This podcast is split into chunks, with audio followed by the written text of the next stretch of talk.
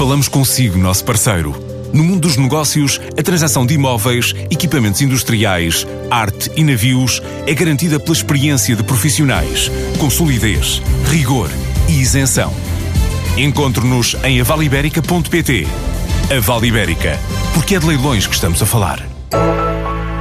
Casa está cheia aqui na conferência da ICEP sobre exportações e investimento no campo de Carcavelos da recente Escola de Negócios da Universidade Nova. O objetivo é discutir os resultados principais das exportações e do financiamento de investimentos, dois vetores considerados missão da ICEP, que vai ainda premiar a melhor PME e o melhor investidor. É um encontro que conta com o presidente da agência, mas também com António Hortosório, o presidente do Lloyds Bank, bem como Eurico Brilhante Dias, o secretário de Estado da Internacionalização. É esperada ainda a presença do ministro dos Negócios Estrangeiros.